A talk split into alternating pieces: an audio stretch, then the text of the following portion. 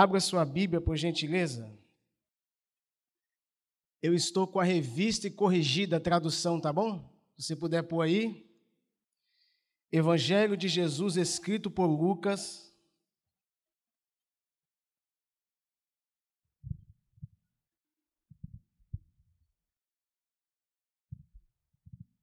Capítulo de número 24.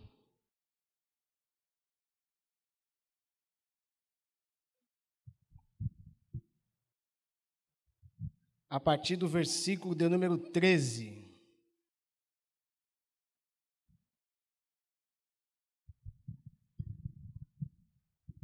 Evangelho de Jesus escrito por Lucas, capítulo de número 24, a partir do versículo de número 13. Se a igreja achou, diga amém. Está escrito assim, meus irmãos. E eis que no mesmo dia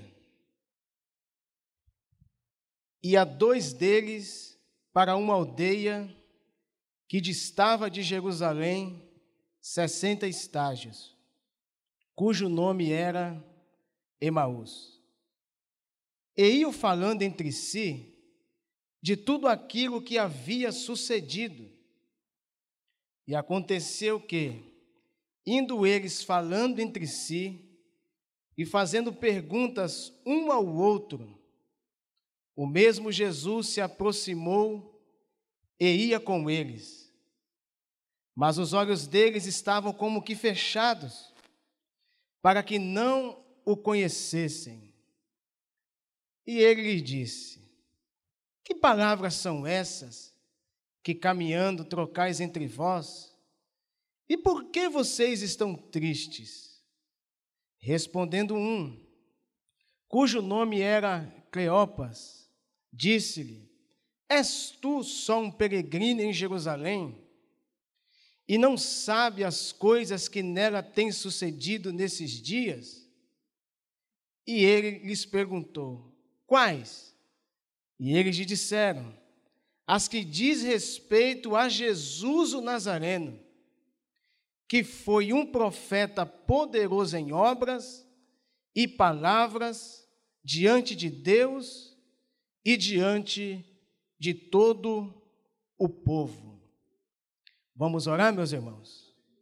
Pai querido, é mais uma vez uma honra, Senhor poder estar aqui na nossa querida e amada igreja de São João de Meriti. Que culto abençoado, Senhor, estamos tendo aqui esta manhã.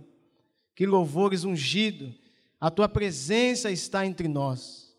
Senhor, agora fale conosco através da exposição da tua palavra. Que a tua palavra tenha acesso aos nossos corações e que o teu Espírito Santo nos capacite mais uma vez, meu Senhor é o que eu te peço e te agradeço, em nome de Jesus. Queridos irmãos, amados do Senhor, os versículos que agora acabamos de ler, nos diz respeito a exatamente sobre os dois discípulos no caminho de Emaús. Se fosse esta manhã para me dar um tema essa mensagem, os irmãos não esquecerem do que Deus tem para falar conosco aqui essa manhã, eu diria: o nosso coração arde quando Ele fala. O nosso coração arde quando Ele fala. De todas as aparições do Cristo ressuscitado, nenhuma foi mais detalhadamente descrita pelos evangelistas, nem tampouco de forma mais bela e edificante do que essa que se refere aos discípulos no caminho de Emaús. A todos os leitores, alunos queridos do IBM que têm um costume frequentadores de EBD, de estudar a Bíblia Sagrada, você vai observar que depois de Jesus haver ressuscitado, ele teve cerca de 11 encontros com seus discípulos de uma forma muito especial e abrangente. Nessa rica e minuciosa descrição, recupera-se a memória de como Cristo não apenas se une aos peregrinos, mas também tem um diálogo com eles, amistosamente, em um período de duas a três horas de relógio. O contexto do capítulo de número 24, os outdoors de Jerusalém estava exposto e a mensagem era essa: acerca da morte, de todo o sofrimento que a pessoa de nosso Senhor e Salvador Jesus Cristo teve quando esteve aqui nessa terra. Então, capítulo de número 24, a partir do versículo de número 13, aparece essa história desses dois discípulos no caminho de Emaús. Se você estiver com a sua Bíblia aberta, acompanhe comigo o versículo de número 13. E eis que no mesmo dia ia dois deles para uma aldeia que distava de Jerusalém, sessenta estágios. Então, o primeiro ponto importante aqui: esses homens não são de Jerusalém, eles são dessa aldeia que a Bíblia diz que chama de Emaús. O que significa essa palavra Emaús? Significa fonte ou termas. A distância de Emaús para Jerusalém era cerca de 11 quilômetros. Então esses homens, eles estão em Jerusalém, porque o noticiário e a fala nesses dias era acerca da morte de Jesus. Mataram Jesus, crucificaram Jesus. E esses homens estão em Jerusalém para ver todos esses acontecimentos. Só que a Bíblia diz no versículo 13 que por eles não verem Jesus ressuscitado, eles estão voltando para o seu destino de origem, quem é? Emaús. Então eles estão voltando. No mesmo dia, no domingo da ressurreição, toda vez que você vê na Bíblia a expressão mesmo dia, é o domingo da ressurreição do Senhor. Então eles estão voltando. Uma viagem de 11 quilômetros, um período de duas a três horas de caminhada. E o assunto desses dois discípulos aqui é exatamente no que diz respeito ao ministério de Cristo. O que Jesus fez e operou quando esteve aqui. Olha o que, olha o que diz o versículo 14. E iam falando entre si de tudo aquilo que havia sucedido. Meus irmãos queridos, boa coisa é você andar com quem fala a respeito do céu. Assunto que tem cristianismo, como eu vi aqui, o nosso amado irmão dando testemunho, visita de ler a Bíblia. Falar de Jesus é um assunto inesgotável. E o que era que estava acontecendo em Jerusalém? No capítulo 24, versículo 1. No mesmo dia da semana, bem de madrugada, as mulheres têm um, um algo muito primordial no ministério de Jesus. Elas foram bem cedo ao sepulcro, levando as especiarias que tinham preparado. E a Bíblia diz que em nenhuma parte do Novo Testamento, meus irmãos, Jesus ocultou acerca da sua morte. Quando Jesus inicia o seu ministério, ele fala: Olha, bem verdade é, que o filho do homem vai ser entregue nas mãos dos pecadores, mas ao terceiro dia ele vai ressuscitar da tumba fria. Isso é algo que choca a humanidade. Um Deus, um Cristo que vence a morte. Um Cristo que os canais, as geladas da morte não pode detê-lo. E quando essas mulheres vão exatamente no sepulcro, o sepulcro já está aberta, a pedra já está removida. E essas mulheres entram exatamente para buscar o corpo do Senhor. Elas estão perplexas e com medo, onde está o corpo do meu mestre? E de repente a Bíblia diz, meus irmãos, que aparecem dois anjos vestidos de vestes resplandecentes. E quando aquelas mulheres veem aquela visão, o anjo pega e anuncia e fala abertamente, porque isso é mensagem que vem de cima. Coisa que vem de cima não pode ser comparado com as coisas daqui de baixo. E a mensagem é essa: por que vocês estão buscando entre o vivente e entre os mortos? Ele não está aqui, mas já ressuscitou. Então a mensagem de ressurreição já foi anunciada pelos anjos e depois também por alguns dos discípulos. O que, que esses discípulos fazem? Eles vão exatamente para Jerusalém para ver o Senhor. E é aquela coisa, né, meus irmãos, que a gente vive e sempre a gente fala: como é que eu vou acreditar sem ver? Não é? Jesus disse para Tomé: Tomé, bem-aventurados que não viram, mas creram. Então eu não apertei Jesus, eu não poupei Jesus. Então eu estou voltando. E a caminhada é Jesus. E tome conversa, ressurreição, todo o ministério que Jesus efetuou aqui.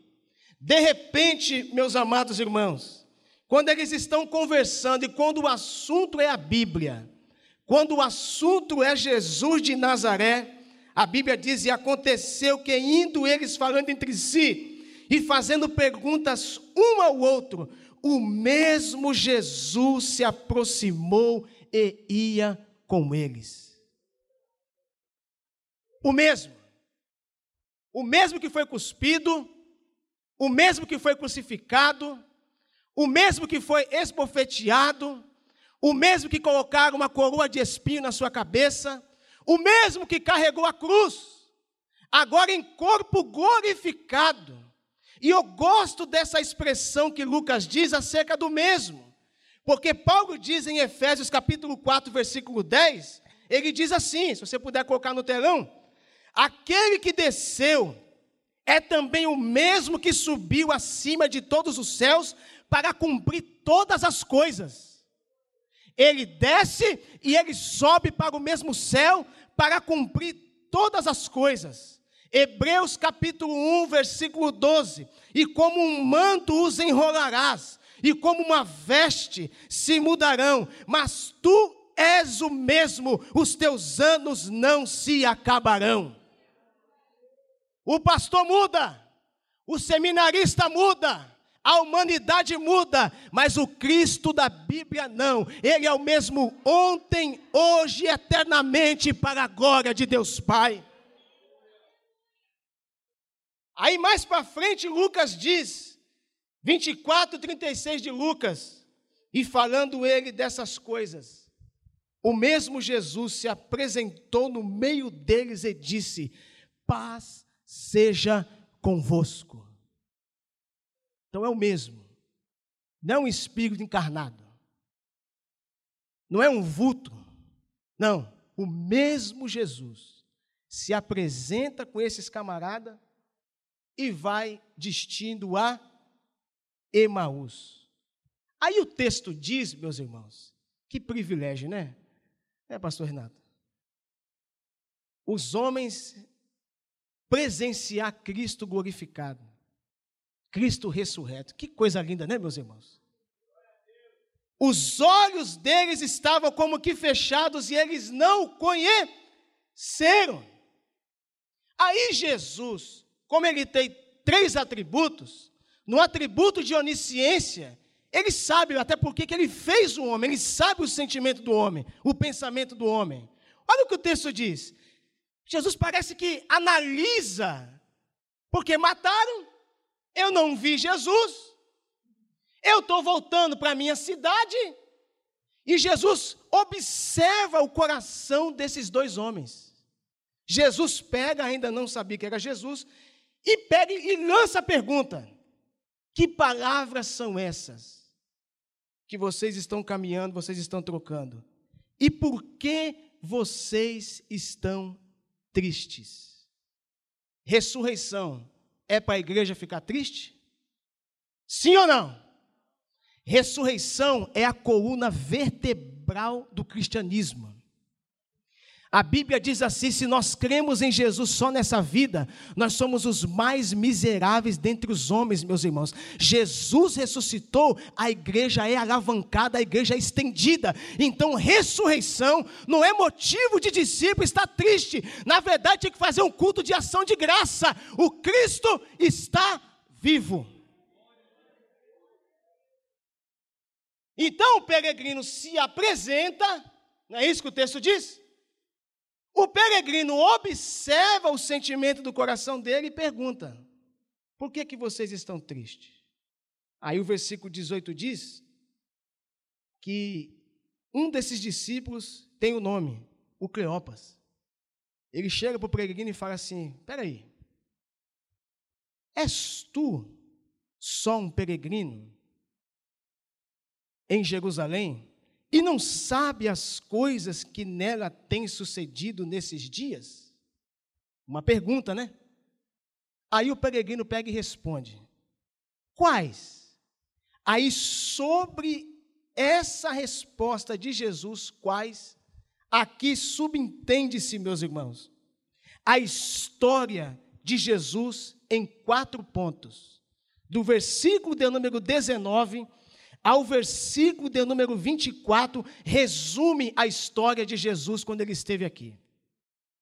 Em uma pergunta, se resume em quatro pontos. Primeira pergunta que Cleopa faz: És tu um peregrino? Rapaz, tu não está sabendo, vou parafrasear o texto. Mataram Jesus? Tu não está sabendo que a conversa, os outdoors, os WhatsApps da vida em Jerusalém, é tudo sobre Jesus. Mataram ele. E eu vim aqui para presenciar ele e não consegui ver. E eu estou voltando para minha casa. Então, o peregrino pergunta: Quais? E eles disseram: Jesus o Nazareno. O que, que a Bíblia diz aí? Versículo 19: Que foi um profeta poderoso em obras e palavras diante de Deus e diante de todo o povo. Igreja de São João de Miriti. Essa expressão está certa ou está errada? Hã? Tá e não tá. O foi aqui está no passado. Jesus não foi um profeta, Jesus é profeta. Primeiro ponto que eu quero abordar com os irmãos aqui. Eles se referem a ele por profeta. Escute isso aí. O entendimento comum que o povo tinha acerca de Jesus. Como a igreja disse, de fato, relativamente ao seu ministério. Jesus pode ser comparado a um profeta como Moisés, ungido pelo Espírito durante todo o seu ministério. Jesus era poderoso em obras e palavras e aprovado por Deus e pelo povo. O fato de o reconhecer como profeta é correto, mas o entendimento de sua pessoa é limitado. Jesus não foi um profeta, Jesus é mais que um profeta. Jesus é maior do que o profeta Samuel. Jesus é maior do que o profeta Elias, Jesus é maior do que o profeta Eliseu, Jesus é maior do que o profeta Isaías, Jesus é maior do que o profeta Jeremias, Jesus é maior do que o profeta Ezequiel, Daniel, Oséias, Joel, Amós, Obadias, Jonas, Miqueia, Naum, Abacuque, Sofonias, Ageu e Zacarias. Jesus é maior do que qualquer profeta que já pisou nessa terra. Foi um profeta? O primeiro erro que eu vejo aqui. Não foi, ele é. Não vai ter outro semelhante ao nosso Cristo.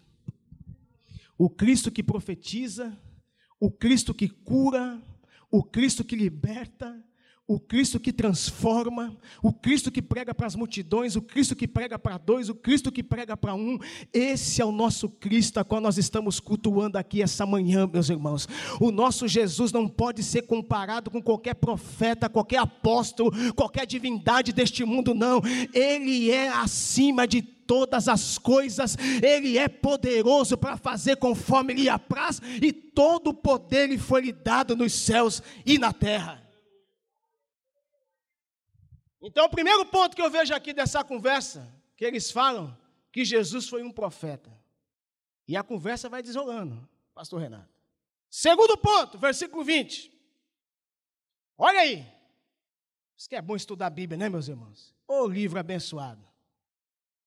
E como os principais dos sacerdotes e os nossos príncipes o entregaram à condenação de morte e o cru? Está certo ou está errado? Mais ou menos.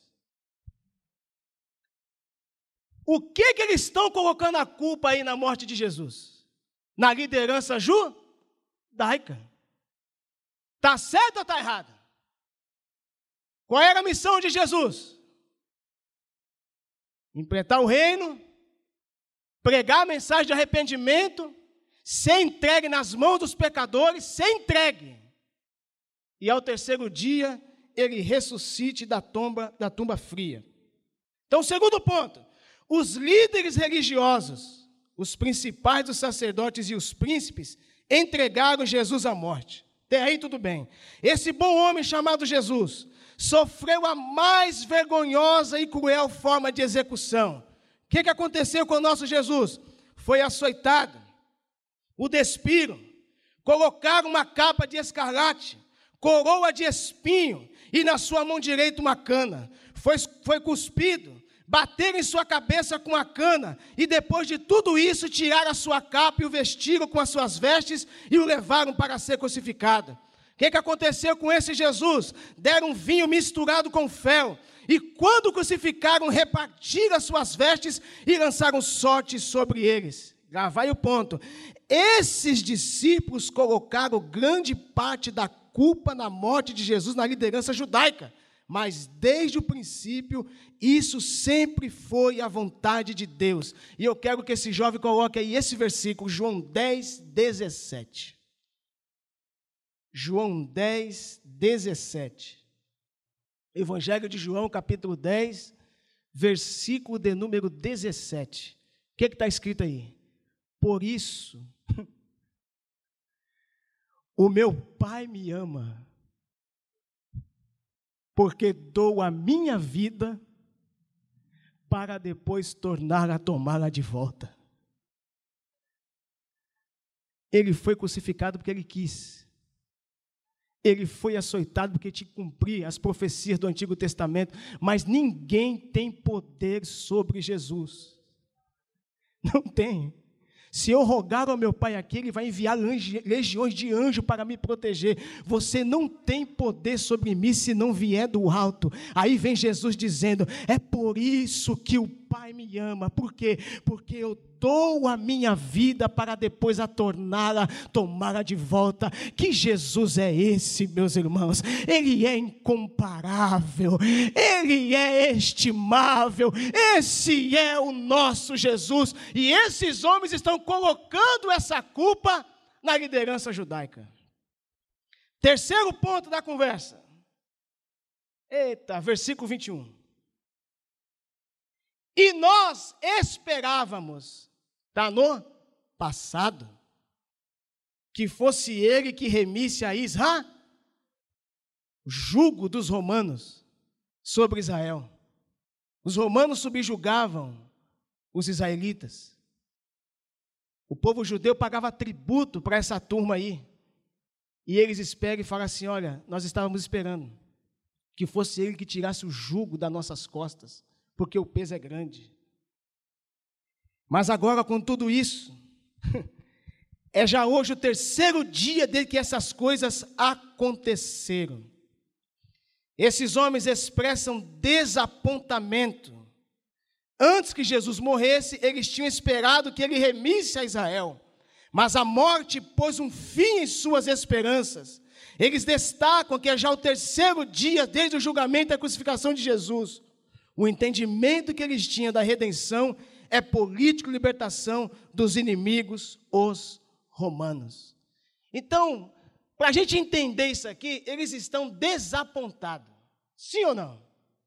Tristes, amargurados. Mataram Jesus, os principais dos sacerdotes. Foi um profeta. Nós esperávamos que ele remisse a Israel e nada aconteceu. E o quarto ponto da conversa, versículo 23. O que está escrito aí?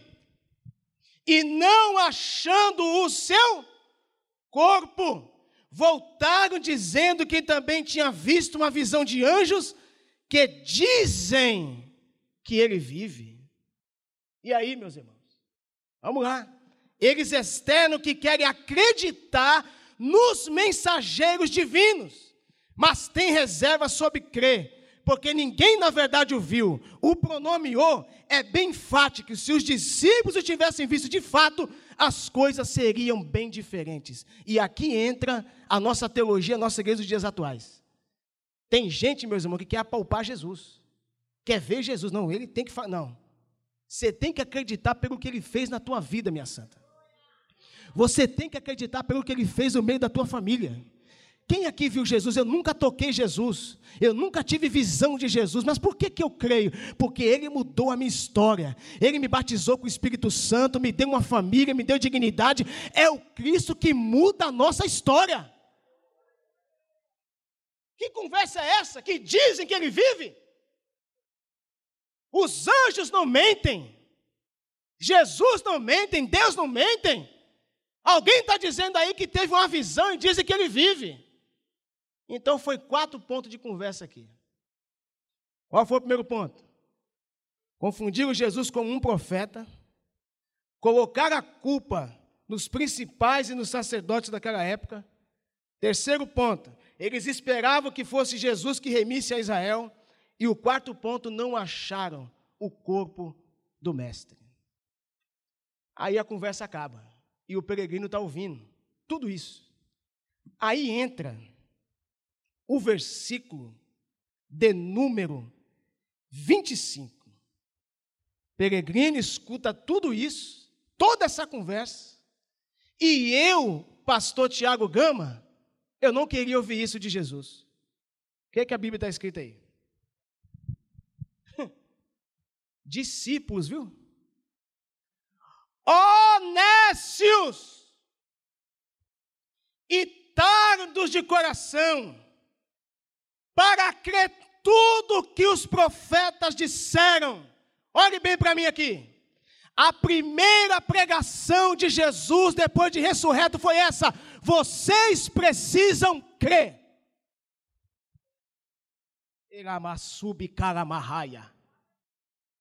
Vocês precisam acreditar.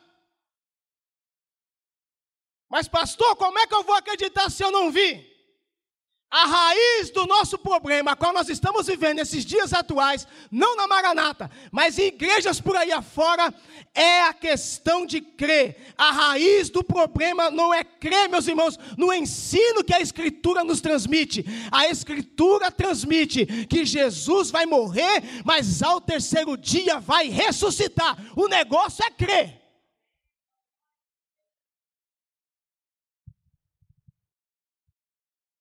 E aí, versículo 26, ele vai pregando. Porventura não convinha que o Cristo padecesse essas coisas e entrasse na sua glória.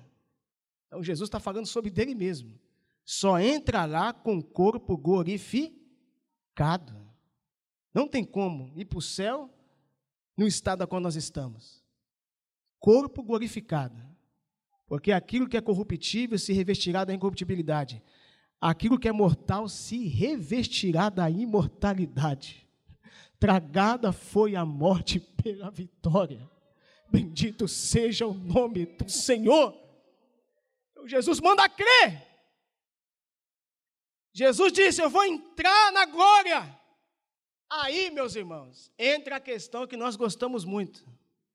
Cristianismo tem que ter Bíblia. Sim ou não?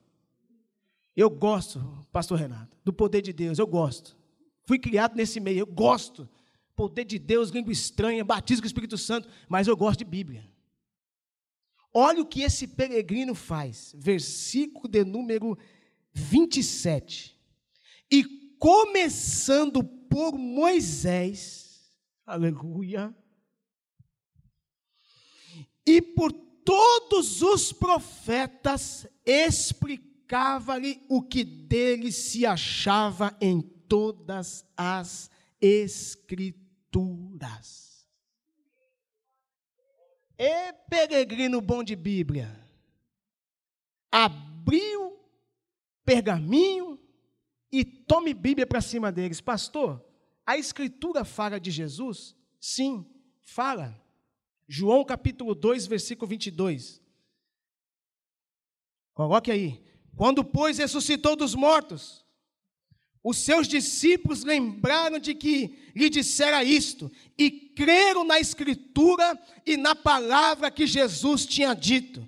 Segundo ponto, João capítulo 5, versículo 39. Examinai as escrituras, porque vós cuidar tener a vida eterna, e são elas que de mim testificam. Terceiro ponto, João 10, 35. Pois se a lei chamou deuses, aquele a quem pela palavra de Deus foi dirigida, e a escritura não pode ser anulada. Quarto ponto, Atos dos Apóstolos, capítulo 8, versículo 35. Então Filipe, abrindo a boca e começando nessa escritura, lhes anunciou a Jesus. Atos capítulo 18, versículo 28. Porque com grande veemência convencia publicamente os judeus, mostrando pelas escrituras que Jesus era o Cristo. Romanos capítulo 15, versículo 4. Porque o que dantes foi escrito para o nosso entendimento foi escrito, para que pela paciência e consolação das escrituras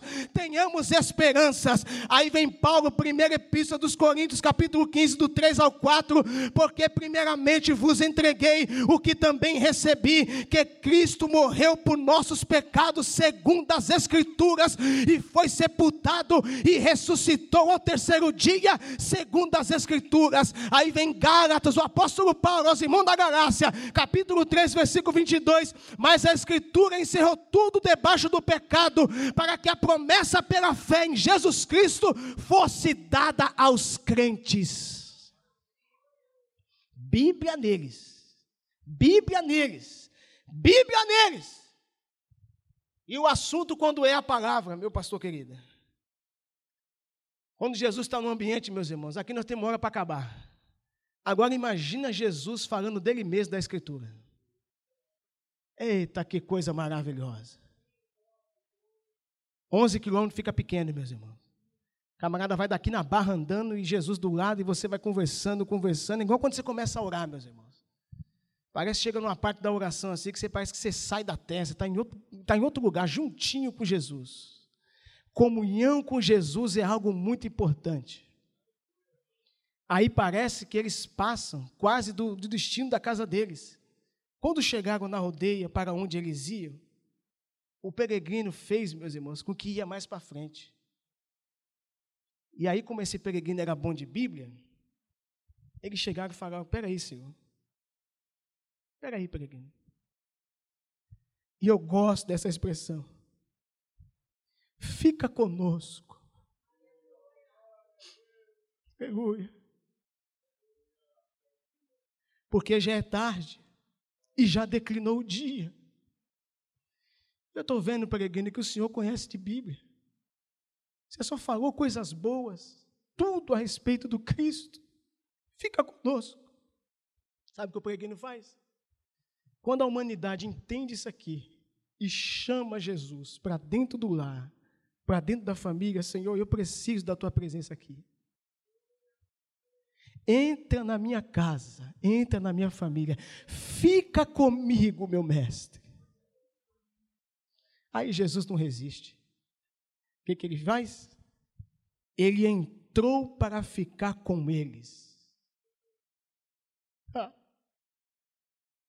E quando ele entra para um judeu, ele não dá o alimento para qualquer um, não. Quando ele se assenta com eles à mesa, que é algo que o judeu prisa muito, a comunhão, esse peregrino, ele toma autoridade do lar na hora. O que, que o texto diz? Ele toma o pão, abençoa aquele pão, ele parte aquele pão e ele dá para esses dois peregrinos. E aí entra a revelação do texto. Quando esses homens observam que esse peregrino, pastor Renato, ele pega os pães e ele abençoa, eles viram as marcas dos cravos nas mãos e a marca dos espinhos na testa, e disse a ele: Ele está comigo aqui na minha casa, ele veio no caminho comigo e ele está à mesa comigo. Um olhou para o outro e disse: É ele. Emasiki amassandaramahaya. O nosso Jesus está aqui. Na comunhão que Deus ordena a bênção. É na comunhão da Escritura que você vê o mundo espiritual. É na comunhão da oração que você é batizado com o Espírito Santo. É na comunhão com Deus que Deus te dá dons de curar, dons de libertar. É na mesa com Jesus. É na comunhão com Jesus. É no partir do pão que o nosso coração arde, que o nosso coração queima, que o nosso coração fica cheio da presença de Deus. É na comunhão com os santos que a presença do Espírito de Deus vem e abençoa o ambiente. Ele pega aquele pão, e aí o texto diz: abriram-se, versículo 31. Então os olhos, estava fechado, e eles o conheceram, e de repente ele desaparece.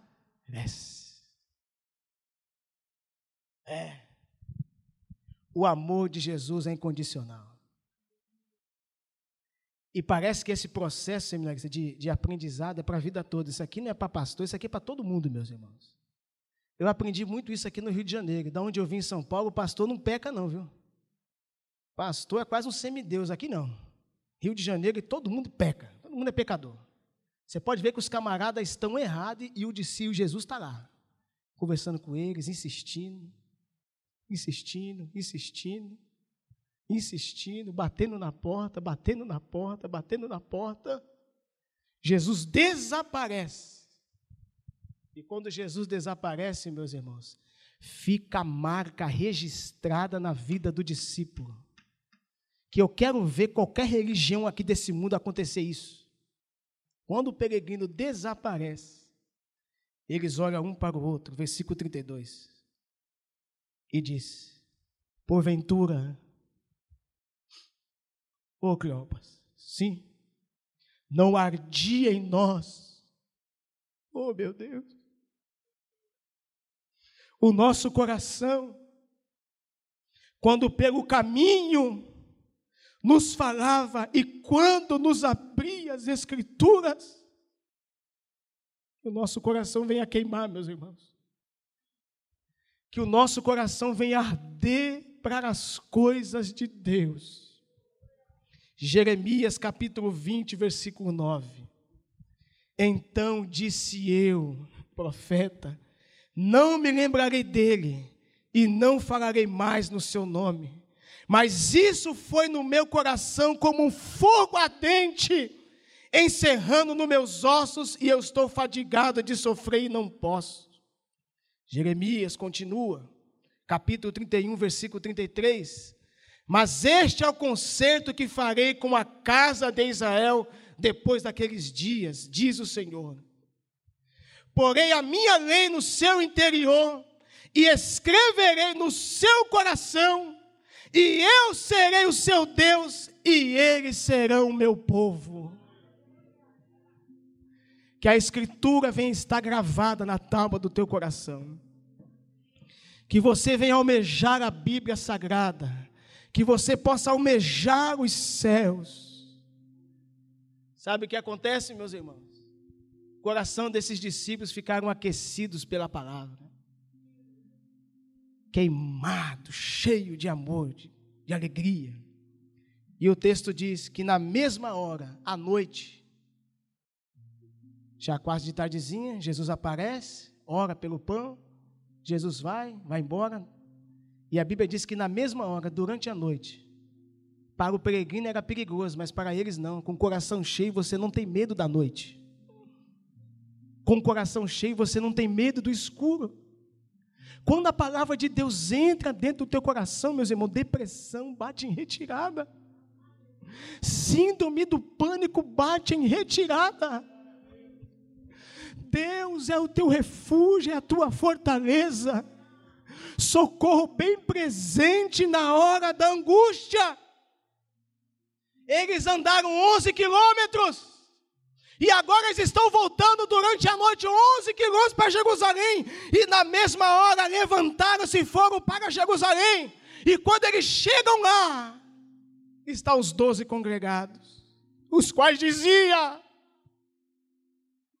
ressuscitou verdadeiramente, o Senhor já apareceu a Simão.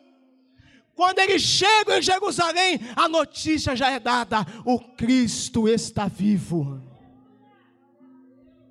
O maravilhoso está vivo.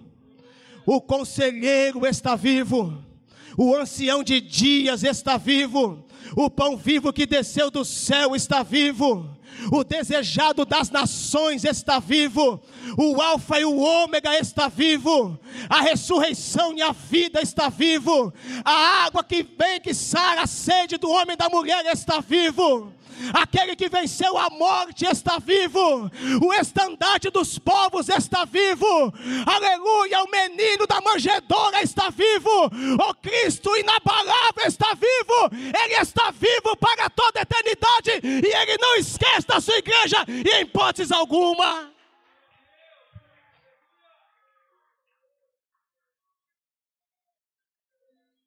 Iramasubi karamashebe karamashúria. Que a bênção de Deus alcance a tua casa aqui essa manhã. Que o fervor da palavra de Deus aqueça a tua alma aqui esta manhã. Que você venha ter sede e fome da palavra de Deus até o dia do arrebatamento da igreja.